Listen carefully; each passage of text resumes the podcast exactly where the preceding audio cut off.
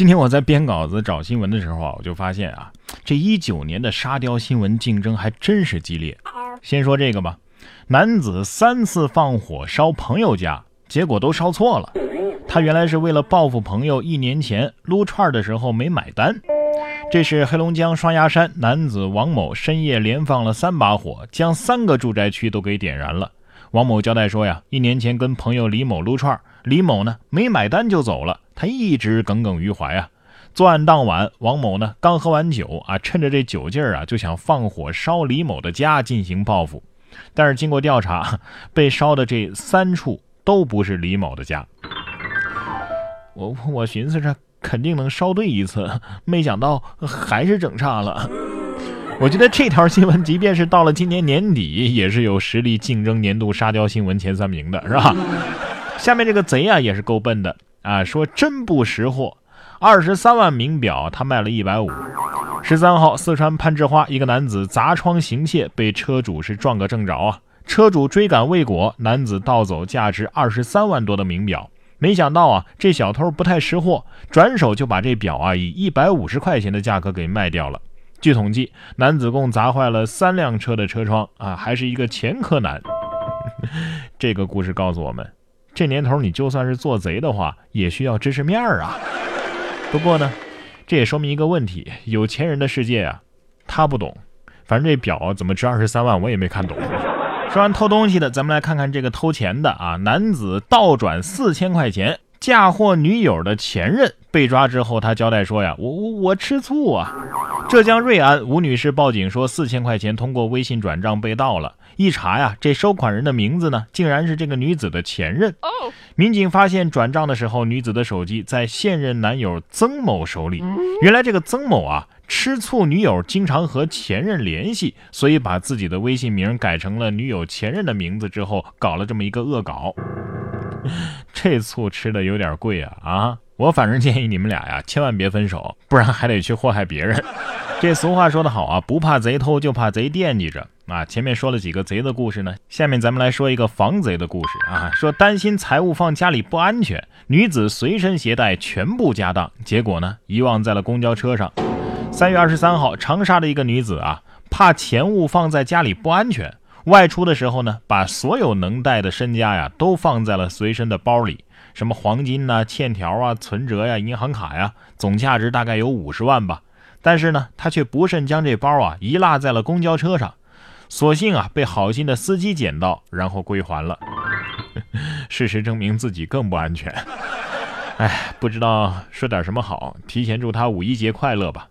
不对，应该祝他六一儿童节快乐。嗯，等会儿。也许愚人节更合适。下面这位也是个愚人呐啊！科目一考八次没考过，男子找朋友替考，结果双双被刑拘。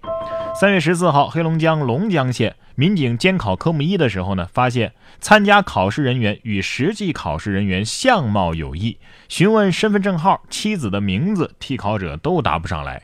原来呀，是一个男子参加了八次科目一的考试都没有通过，于是找朋友帮忙替考。目前这两个人都已经被刑事拘留。科一都能考八回，那真的咱就别考了呗 啊！哎，大家有没有发现啊？这科目一还有科目四啊，好像都是这个中老年人不太容易过啊，而这个大学生呢，不容易过的就是科二、科三。不过驾照这个东西啊，你就算是考到了，也不能证明啊你驾驶技术就可以了。你看下面这辆车啊，开着开着轮胎就飞出去了，这一滚呐就是一公里呀。前不久，在成渝高速永川路段，一辆水泥罐车开着开着，左前轮突然飞了出去。司机发现之后啊，立即稳住了方向盘啊，将车停在了应急车道。可是这轮胎呢，一飞就是一公里啊，直到撞到中央隔离带才停了下来。路过的车辆是纷纷躲避，还好没有发生意外。最后呢，是执法人员啊，将这个车轮呢滚在了应急车道上。据悉，这辆车呢是一个刚买的二手车。出门之前呢，没检查好车况，就忙着接生意跑货了。这车轮滚的时候肯定是这么想的：嘿，你看我离了你，我照样转。因车主开得太慢，所以放开前轮赶路。嫌车开得慢，可以去坐飞机啊，那玩意儿快是吧？但是下面这个俄罗斯男子呢，他坐飞机也是不走寻常路，全裸排队登机。他说呀，衣服不利于空气动力学。三月二十三号，莫斯科多莫杰多沃机场啊，一个男子在登机闸前突然当众脱衣，一丝不挂的排队上机，并不时呢以双手遮掩下体。据悉啊，男子脱衣服的时候说，这个衣服啊不利于身体的空气动力学，裸体更容易飞行。随后呢，警察来到了现场，拘留了这个涉事男子，并且安排他接受了精神检查。不是，又不是让你飞，你在飞机里边，你怕啥呀？你怕买的不是飞机的外挂票吧？啊，你这理由啊，完全可以去战护局当外聘专家了啊！你这物理应该是哈尔滨佛学院教的吧？建议你再回学校深造深造啊！下面这几只小动物啊啊，倒是想去大学里深造一下。说三只野佩奇进华中科大散步，小白狐也曾经光临过。三月二十一号，湖北武汉三只野猪进入华中科技大学校园走走停停。华中科技大学啊啊，有的朋友不知道啊，它位于东湖之畔玉家山脚下，毗邻马鞍山森林公园啊，非常适合野生动物生存。他们经常到华科来串门。呃，这个月呢，小白狐就曾经光临这个学校。上个月有两只野猪啊，大白天的造访，见人也不躲，可以说是一群有理想、有追求的野生动物了。那还说什么呀？建议录取吧。不过同样是动物啊，下面这只野象呢就没有那么高的追求啊，完全是出于动物的本能。说发情野象找不到女友，进村疯狂踹车毁房。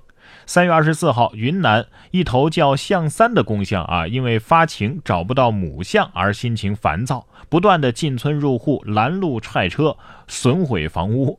观测员提醒村民呢啊，注意避免和野象相遇。这是单身象的愤怒啊啊！现在全国都知道你单身了啊，还知道你有可能有家暴的倾向，随便毁坏房屋。你想过没有？没有房子，你更没有脱单的可能性了，是吧？不过，为了村民的安定着想啊，我在这里强烈建议充气娃娃厂商制作一个合适尺码的母象吧。